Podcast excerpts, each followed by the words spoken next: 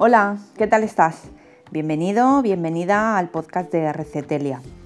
Mi nombre es Celia y estos podcasts están dedicados a mis recetas, dietas y organización, siempre desde mi experiencia personal. A través de estos capítulos te iré contando cómo me han funcionado las distintas dietas a lo largo de estos años, lo que he ido aprendiendo sobre nutrición y cocina y, como no, mis recetas, las de mi familia y las que he ido aprendiendo a lo largo de estos años. Espero ayudarte con mis experiencias y hacer tu vida un poquito más fácil, o al menos un poquito más amena. Acompáñame. Hola, bienvenido, bienvenida al quinto podcast de Recetelia. Espero que te hayan gustado mis anteriores podcasts. Si aún no los has escuchado, te recomiendo que los escuches y te agradecería que me dejases tu valoración y que los compartas, porque seguro que hay alguien en esa persona que estás pensando que le pueden ayudar o que le pueden interesar. En este quinto podcast te voy a hacer la lista de la compra. Sí, así como suena. Lo que todo el mundo odia hacer, pues a mí me gusta hacerlo. No va a ser una lista de la compra al uso, con detergente de la ropa, con espuma de afeitar, gel de ducha, no, va a ser una lista de la compra del cambio la de empezar una vida low carb, una vida ceto, un estilo de vida cetogénico. Así que coge papel y lápiz, apunta y mira a ver qué tienes en la nevera, en el frigorífico y en los armarios y prueba este tipo de alimentación que yo creo que no te vas a arrepentir. Te recomiendo mi vídeo en mi canal de YouTube de qué comer en la dieta ceto que te dejo abajo en la cajita de descripción, te dejo el link para que puedas ir directamente. Lo primero que tenemos que tener en cuenta para hacer una lista de la compra cetogénica es desterrar todo aquello alto en carbohidratos, que ya sabemos lo que es. El pan, la pasta, el arroz, el maíz, la avena, todo eso fuera. Y centrarnos en las grasas, grasas saludables, en la mantequilla, el aceite de oliva, todo eso. Bueno, vamos a empezar con la lista. Una de las cosas más importantes que tenemos que tener sí o sí con la dieta cetogénica para mí es el aceite de oliva. Un buen aceite de oliva virgen extra, una OVE, el que más te guste, la variedad que más te guste y ponérselo a todo lo que te apetezca sin miramiento, tampoco un exceso porque de sabor no estará bueno, pero es muy sano y para mí es imprescindible.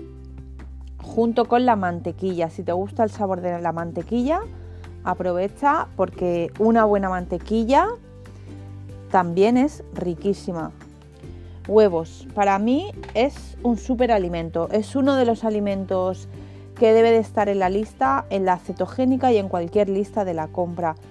Es un, producto muy versátil que puedes hacer desde tortillas, revueltos, empanados, eh, frito a la plancha, eh, pasado por agua, duro. Tiene tantas opciones y es tan completo que para mí es, el alimento estrella, digamos.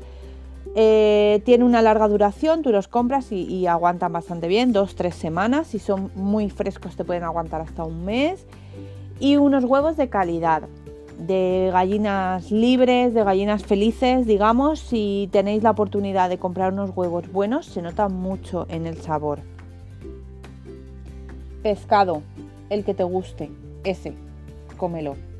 Si es un pescado salvaje, un pescado, cuanta más calidad sean los alimentos que comemos, mucho mejor. Si te gusta el salmón, riquísimo. Además el salmón es bastante graso, que nos viene genial. La merluza, las doradas, las lubinas, eh, el que se te ocurra, el pescado que quieras, te lo puedes comer. Mariscos, aprovecha, la excusa perfecta.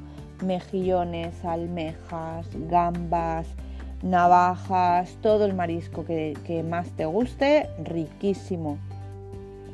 Carne, la carne con más grasa es la mejor. Un buen chuletón de ternera, cordero, eh, pollo, las partes del muslo. Ya está bien de comer solo pechuga y lechuga para las dietas. Cómete un buen chuletón con un buen brócoli salteado con mantequilla. con su sal del Himalaya y quédate tan a gusto.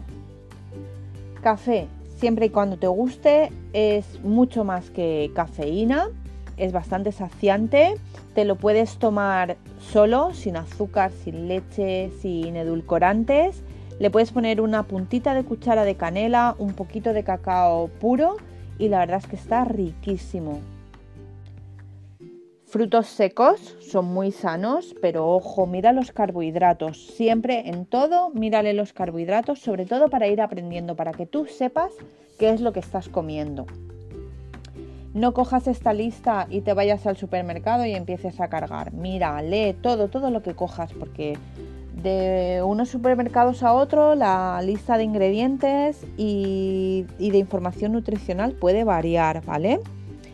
En cuanto a los frutos secos, sobre todo las nueces pecanas, que están riquísimas, y las almendras son de los que menos carbohidratos tienen. Los anacardos y los pistachos están muy ricos, pero son más altos en carbohidratos. Así que ojo. Verduras. Verduras, verduras. No hablamos, las patatas no son verduras, las zanahorias no son verduras, ¿vale? Te digo varios ejemplos. Brócoli, espinacas, acelgas, lechuga, pepino, pimiento. Mira siempre los carbohidratos, busca la información nutricional y échale un ojo siempre para aprender, porque hay veces que, nos, que, tenemos una idea equivocada de, lo, de la información nutricional de los, de los alimentos y vas a aprender muchísimo leyendo, simplemente mirando la información nutricional y la composición de los alimentos. Yo te recomiendo especialmente las verduras de hoja verde, las espinacas, las acelgas, el brócoli. Para mí son las mejores, a mí al menos son las que más me gustan y también ayudan mucho al tránsito intestinal. Queso. ¿En qué dieta has visto tú que se pueda comer queso?